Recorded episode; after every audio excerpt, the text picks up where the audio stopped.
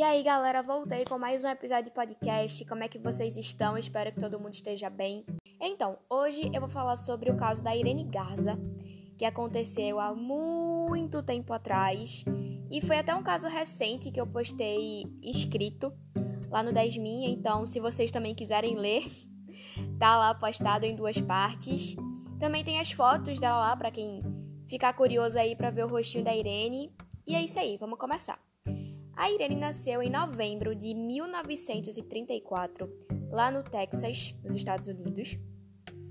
Ela foi a primeira latina a ser uma majorette pela McAllen High School e chegou a ser coroada como Miss All South Texas Sweetheart. Aqui a gente é trabalhada no inglês, entendeu? E ela foi Miss em 1958 e também foi a rainha do baile na faculdade. Então, né, ela era bem conhecida pela beleza, ela era realmente muito bonita. E todo mundo achava isso, né? Todo mundo achava a Irene bonitona. É, ela sempre foi muito educada, muita gente gostava dela, como eu falei, não só pela beleza, né, claro. E, enfim, todo mundo admirava muito a Irene.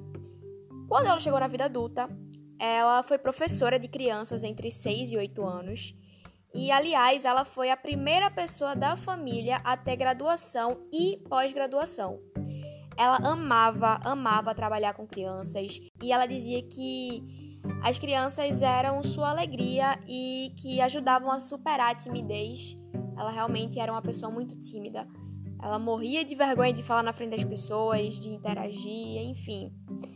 E os alunos dela ajudavam a superar aí essa timidez. Inclusive, ela gastou seu primeiro salário com os alunos. Ela comprou roupas, comprou livros e deu tudo para eles. Todos eram de bairros pobres e muitas vezes eles chegavam descalços na aula. Nessa época também passou a ser secretária da Associação de Pais e Professores e isso a tornava cada vez mais segura de si, mais confiante, mais feliz. E ela contou em uma carta para uma amiga o quanto ela estava confiante com todos esses acontecimentos recentes na vida dela. Ela realmente estava muito feliz com todas essas conquistas. E enfim, a Irene, ela era católica e ia à missa todos os dias. Na carta que eu mencionei anteriormente, né, que ela enviou para amiga, ela também escreveu, abre aspas: Lembra-se da última vez que conversamos quando eu disse que tinha medo da morte? Bem, eu acho que estou curada.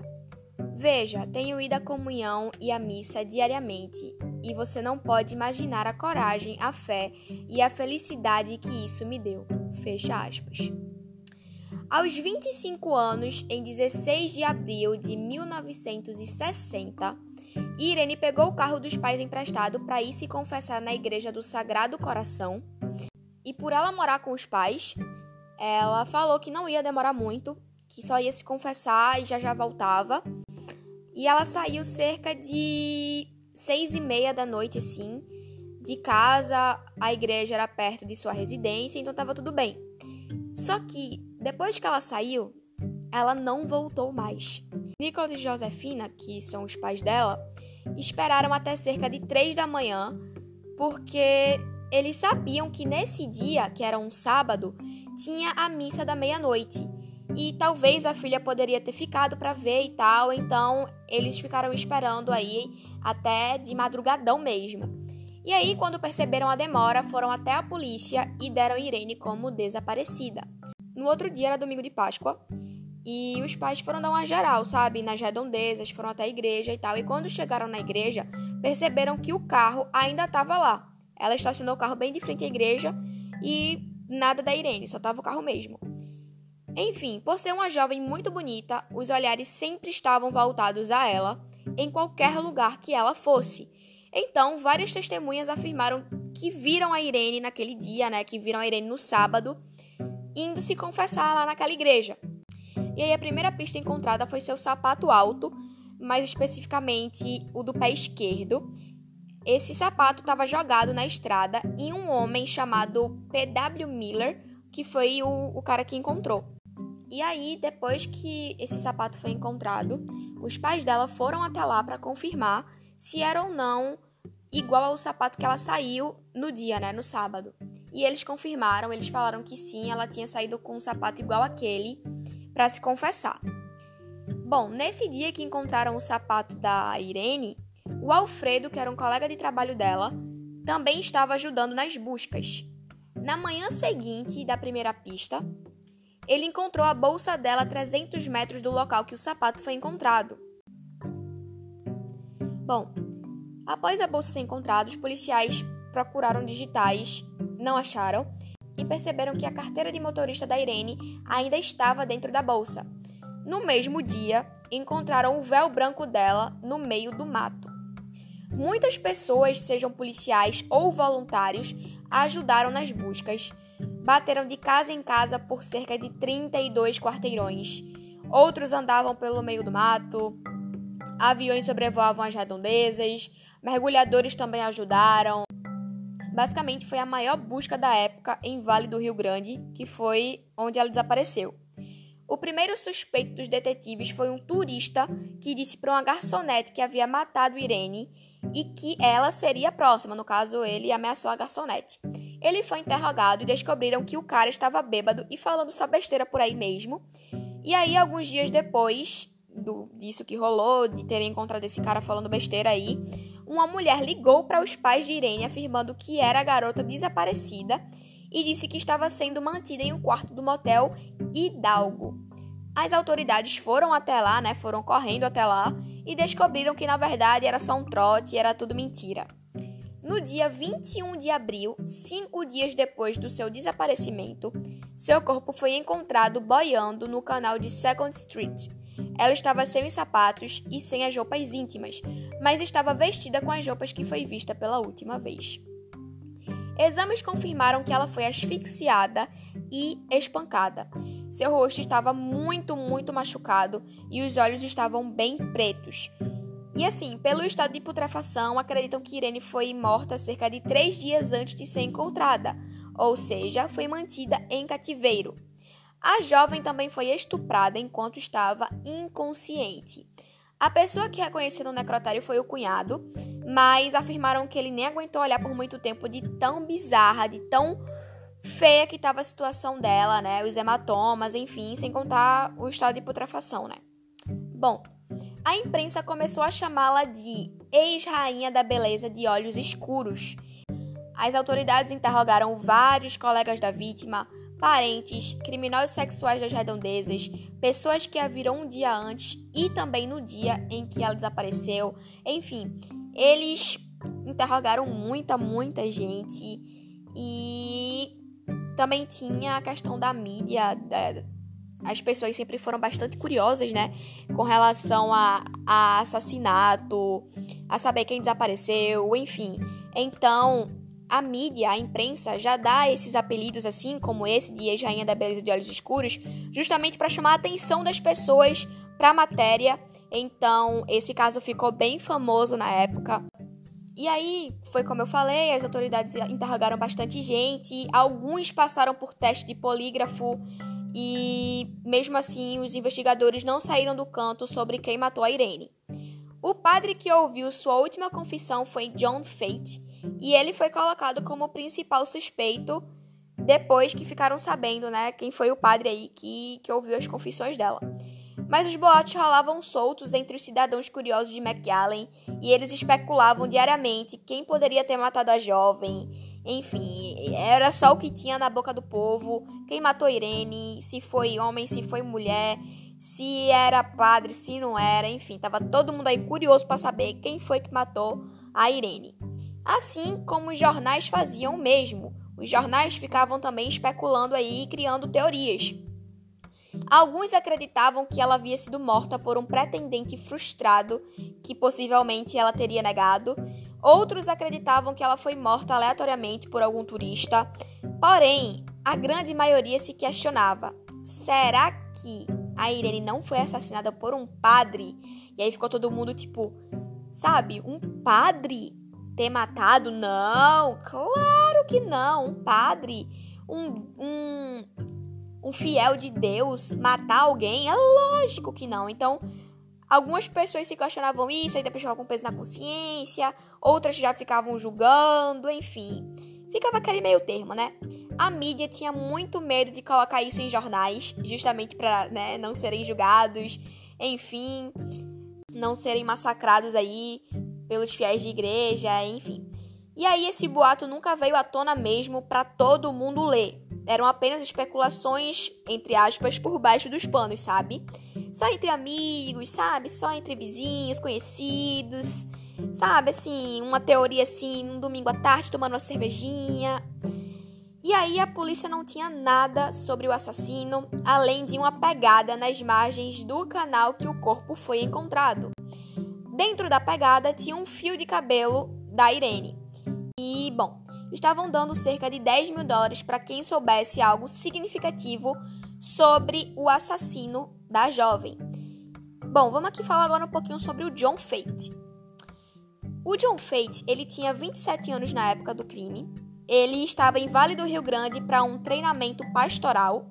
E as pessoas que frequentavam a igreja diziam que era um rapaz muito educado, mas sempre ele estava muito solitário e parecia indiferente em determinados momentos.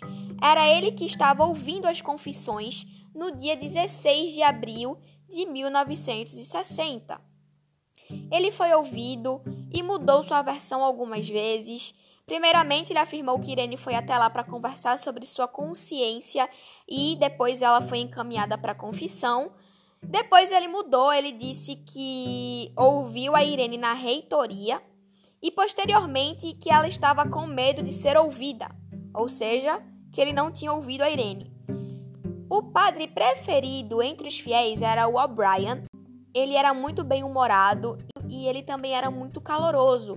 Ele sempre foi uma pessoa muito espontânea durante os cultos, enfim, então ele era muito querido por todos. Ele também foi ouvido. Ele afirmou que sentiu falta de John em algumas partes da noite, né, do desaparecimento da Irene, e percebeu que o jovem tinha arranhões nas mãos. E ele percebeu isso quando sentaram para tomar um cafezinho após a missa da meia-noite. Quando questionado sobre sua ausência, né, quando perguntaram ao John o porquê que ele não estava lá em determinados momentos, ele disse que havia quebrado os óculos e foi em casa buscar outro e ganhou arranhões na mão por ter esquecido a chave e ter escalado até o segundo andar para entrar na residência. Estranho, né, galera? Estranho. Um mês antes de Irene ser morta, Maria América foi estuprada enquanto orava em uma outra igreja e a mesma ainda conseguiu morder os dedos do abusador. Ela disse que o homem tinha cabelo preto e usava óculos de aro de tartaruga, assim como o Fate. A American também afirmou que ele ficava a espreitando de seu sedã azul. Mas assim, a Maria ela disse que se sentiu muito envergonhada de desconfiar que um padre poderia, né, tê-la atacado, e ela ficou envergonhada assim por ser muito fiel, assim como todos os outros fiéis da igreja, né? Naquela época era a galera fielzona mesmo. E isso deixava ela muito doida, assim. Ela ficava pensando sem parar. E será que eu devo mesmo desconfiar de um homem de Deus, sabe? Ela realmente ficou com medo de desconfiar de um padre. Ela ficou com medo de. Como se ela tivesse traindo a sua fé, talvez. Enfim. Os padres e sacerdotes da época não gostavam nem um pouco dos boatos que estavam circulando então, muitas vezes as pessoas conversavam sobre isso bem baixinho por aí, enfim. E para os clérigos era impossível que Fate, um padre, fizesse algo tão absurdo assim, né? Para eles era algo inalcançável, impossível. Duas semanas após a morte de Irene, os detetives mandaram drenar o canal e encontraram um visor Eastman Code Slide verde claro John admitiu que havia comprado um, mas é claro que ele nunca explicou o motivo de seu visor estar jogado em um canal e principalmente no canal que encontraram a Irene morta. Então, o Fate ele chegou a conversar com Nicholas e Josefina e ele disse que ficou bem perturbado, sabe? Ficou um pouco incomodado após a conversa. E ele também disse que ficou preocupado em ter falado algo que chateou a Irene, já que ninguém a viu depois da confissão com ele, né? Então ele estava dando a entender que talvez a Irene tenha fugido depois de ter conversado lá com ele, né? Depois de ter se confessado. Os investigadores fizeram perguntas sobre Maria América e John disse que foi até a paróquia que a mesma foi estuprada. Ele rezou e falou com o padre de lá. Adivinhe o que ele disse que tinha? Um sedã azul, exatamente como a Maria tinha falado. Mas jurou de pés juntos que saiu do local uma hora antes do ataque é, contra Maria. Seus dedos estavam machucados e a desculpa dele foi que ele prendeu em um mimeógrafo. E aí a polícia foi, chamou a Maria, conversou com ela, mostrou foto do John Fate e tal. Também chamou uma outra testemunha e ambas, a Maria e a testemunha, o reconheceram. E além disso, né, depois de dele ter sido reconhecido pela Maria e tal, os detetives falaram que o John gostava muito de provocá-los, sabe? Uma das autoridades que estava interrogando ele disse para o John que ele poderia formular uma pergunta para si mesmo. E a pergunta foi: Você acredita que é possível que você tenha dito algo ou agido de alguma forma para causar a morte de Irene? E a resposta foi sim, mas ele disse sim por achar que falou algo de forma errada para Irene e ter deixado a mulher brava. Então, se vocês não entenderam muito bem, ele se fez essa própria pergunta, ele mesmo se perguntou isso de se acredita que é possível que tenha dito algo ou agido de alguma forma para causar a morte de Irene, e ele mesmo respondeu que sim. Um dos detetives disse que Fate afirmou que nunca encontrariam provas no futuro e que também não poderiam condená-lo, justamente por não terem evidências suficientes. No relatório que fizeram, dizia o seguinte: os testes definitivamente o implicaram em ambos os crimes. E aliás, um dos homens que o examinaram disse que acreditava que Fate mentiu sobre não ter matado Irene e abusado de Maria. O John ele foi indiciado no caso de Maria e o júri deu empate, então o padre pagou apenas 500 dólares de multa e ficou por isso mesmo. Com o tempo, a morte de Irene foi sendo deixada para trás, já que as investigações não saíam do canto e outros casos foram aparecendo, foram tomando o lugar né, do caso da Irene e ela foi sendo esquecida. O Nicholas e a Josefina morreram cerca de 30 anos depois do crime e nunca viram ninguém ser condenado pela morte da filha. Mas eles sempre desconfiaram de John desde o começo para Nicholas e para Josefina ele era o principal suspeito, ele era o autor do crime. Antes de morrerem, ouviram do padre O'Brien que a igreja puniria Fate se ele fosse o verdadeiro culpado. Em 2002, 42 anos depois do crime, um ex-padre ligou para a divisão de homicídios de Santo Antônio e esse ex-padre morava em um mosteiro em 1963 e disse que tinha informações de um assassinato que aconteceu em 1960. O policial Seidler foi o que estava ouvindo tudo e ele não acreditou muito no que estava ouvindo. E aí esse ex-padre ele percebeu que a autoridade estava um pouco cética quanto ao que estava ouvindo, então disse que contaria as coisas com detalhes por uma carta. E aí o Jaramillo, que é um detetive do Texas, ele foi um dos convocados para reavaliar o caso e tentar dar um fim, né, dar um ponto final, descobrir quem foi que matou a Irene mas tinham poucas coisas para se avaliar. O DNA das roupas de Irene não levaram a nada e a maioria das testemunhas e autoridades que trabalharam no caso já estavam mortos. O Seidler leu a carta de duas páginas com vários e vários detalhes do assassinato. E o que, é que acontece? O problema é que Seidler não conhecia o caso de Irene e buscou assassinatos da década de 60 em Santo Antônio, que no caso não foi o lugar que Irene foi morta, né? Ela foi morta em Vale do Rio Grande. E por não achar nada relacionado ao que leu na carta, ele deixou para lá e foi resolver outros casos que estavam pendentes, né?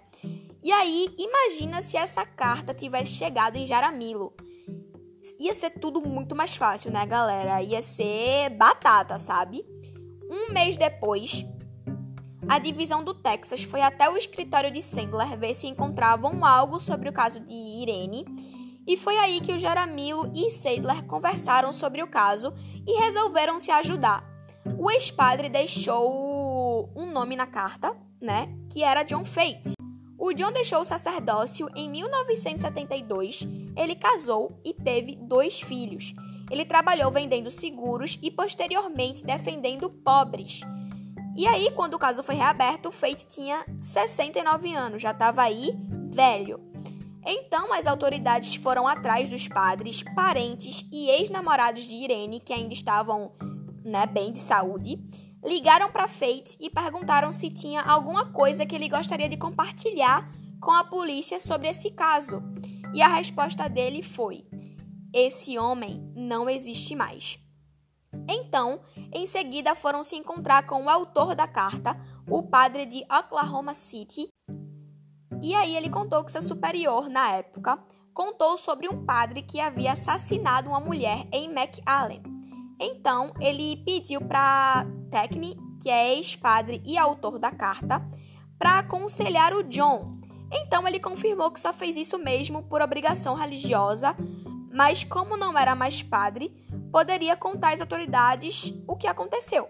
Né? Então, naquele, naquela época, ele aconselhou o John, ele conversou com o John por causa dessa obrigação religiosa, mas nessa época da carta, né, quando ele enviou a carta, ele já não era mais padre, então ele podia falar abertamente o que foi que rolou. O Tecne, ele disse o seguinte, abre aspas, ele a ouviu dizer, não consigo respirar, não consigo respirar, fecha aspas após colocá-la em uma banheira e amarrar um saco em sua cabeça. Ah, e ele ouviu, né, o John Fate ouviu isso quando colocou a Irene dentro de uma banheira e amarrou um saco em sua cabeça. Resumindo, todas as perguntas em aberto desde 1960 foram respondidas agora pelo ex-padre, né, pelo Utakni. O ex-padre ele disse que não sentiu nenhum remorso ou empatia vindo de feito daquela, naquela época. O Jaramillo disse que o Takni chorou muito, muito, muito após essa conversa, por justamente poder tirar esse peso das costas dele, sabe? Porque você saber de um assassinato e não contar, né, gente, deve ser doideira. Então, finalmente ele tava aí soltando isso, né, tava aí se libertando. O promotor René Guerra disse que não iria julgar o caso. Ele afirmou que a mulher havia morrido fazia anos e que o assassino tinha fugido. E aí ele também falou: Isso pode ser resolvido? Bem, acho que se você acredita que os porcos podem voar, tudo é possível, né? Disse aí o René Guerra. Os investigadores também conversaram com O'Brien, que afirmou desconfiar de John desde o começo e que Fate havia confessado tudo a ele. Inclusive disse que iria ao tribunal é, contar isso se, obviamente, o chamassem, né? Então tudo isso explodiu na mídia novamente, né? Tudo foi muito rápido para a mídia e foi aí que questionaram Guerra do motivo dele não querer julgar o caso. Ele disse que não tinham provas suficientes e que não iria apresentar um caso tão antigo desses ao júri. E aí foi que começou a treta, minha gente. O caso esquentou, tá ligado? A sociedade queria mesmo uma resposta logo. E aí começou a pegar fogo. O René ele só aceitou julgar dois anos depois, no caso foi em 2004, mas o Takni e O'Brien não foram chamados para testemunhar. Esse cara ele foi muito esperto. E aí, é, assim como também demoraram semanas para chamar a polícia para falar alguma coisa lá no júri, né? Lá no, na audiência. E aí, né, rolando aí essas semanas de audiência, enfim, não chamando o Takni e o O'Brien, demorando a chamar a polícia. Vocês acham que o Fate foi intimado para comparecer à audiência? Não mesmo, não mesmo. Foi um julgamento muito, muito meia-boca. Foi assim, jogado mesmo, sabe? E aí, em 2014, um ex-policial disse que queria justiça pelos familiares de Irene, então o caso foi reaberto pelo promotor Rodrigues. E em 2016, Fate foi preso no Arizona. Ele estava com 83 anos e já precisava de um andador para poder se locomover. Bom, de 2016 até 2017, que foi o ano de seu julgamento, ele foi acompanhado constantemente por médicos na prisão. O Takni foi finalmente ouvido e o O'Brien não pôde comparecer porque ele estava muito, muito doente. Em 7 de dezembro de 2017, John Fate foi condenado à prisão perpétua pelo assassinato de Irene Garza. E aí, ele veio a falecer no dia 12 de fevereiro de 2020 de causas naturais, Gente, olha quanto tempo levou para o, o John ser preso. Nossa, ele cometeu o crime super jovem e veio ser preso com 83 anos, já precisando de andador para se locomover. Nossa, eu achei esse caso super injusto.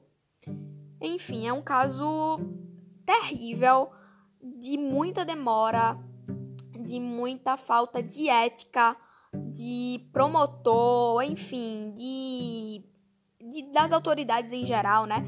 Enquanto tinham autoridades aí tentando lutar para encontrar quem matou, tentando condenar o cara. Tinham outros que não estavam nem aí, só estavam, sabe, jogando as coisas ao ar. E é isso aí. É isso, galera. Eu espero que vocês gostem. Um beijo e até o próximo episódio.